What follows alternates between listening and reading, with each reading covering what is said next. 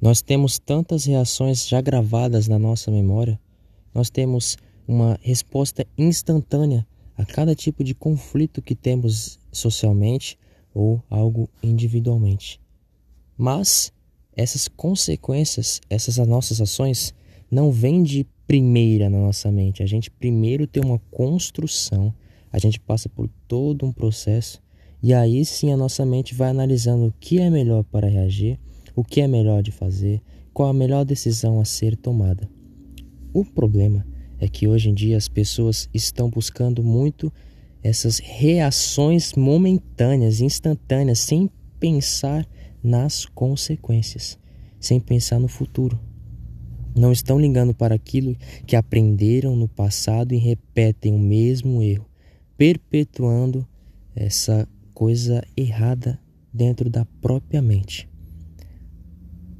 se em cada situação, se em cada momento nós perguntássemos a nós mesmos o que Jesus faria no meu lugar, eu tenho certeza, 100%, que as nossas atitudes não seriam nunca mais as mesmas.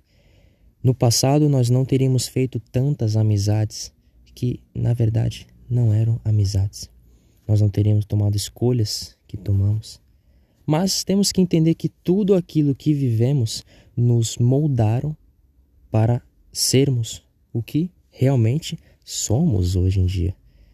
E essa pergunta utiliza do, do passado, do presente e do futuro, já que Deus é eterno e todo o tempo encontra-se nele e ele sabe o que é melhor. Ele sabe qual é a melhor consequência das nossas ações. Então, em cada situação, em cada conflito, como já disse, na nossa mente deve vir a reflexão: o que Jesus faria no meu lugar? Para não agir de modo instinto e nem de modo selvagem como os animais fazem. Nós conseguimos refletir, nós temos essa graça da reflexão. Nós conseguimos pensar no futuro, pensar nas consequências, e não existe consequência melhor que o céu.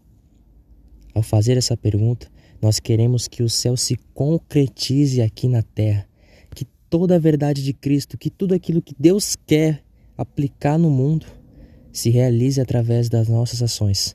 E nós sendo apenas instrumentos da paz de Deus, instrumentos celestes aqui na terra.